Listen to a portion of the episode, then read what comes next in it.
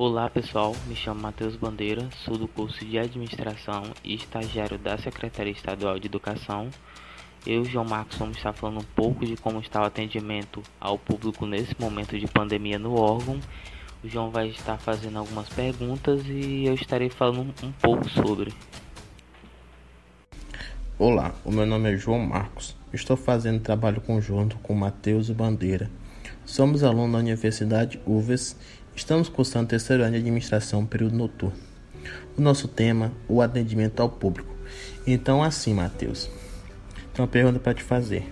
Com o aumento no número de casos de Covid-19 e aumentasse também o número de reclamação no atendimento ao público no setor público, quais ferramentas estão utilizando nesse momento para poder atender a demanda da população?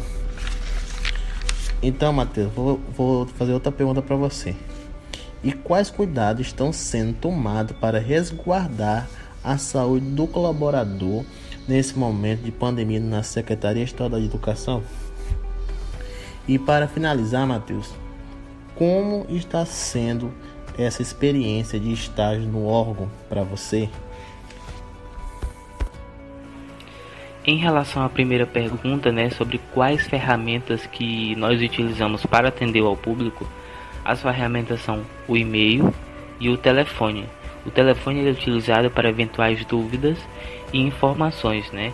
Já o e-mail ele é para o atendimento de algum serviço como da entrada em licença prêmio, por exemplo, onde o serviço é feito por lá, como envio de documentação, por exemplo.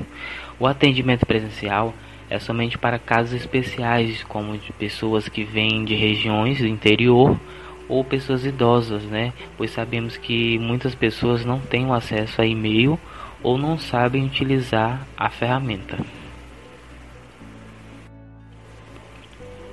Em relação à segunda pergunta, né, que é sobre quais cuidados com a saúde do colaborador estão sendo tomados. Bom, as ferramentas já são propriamente um cuidado para com a saúde do colaborador, para ele não ter acesso, contato né, com as pessoas que possivelmente possam estar é, contaminada com a Covid-19. Mas existem vários protocolos que são utilizados para reforçar esse cuidado.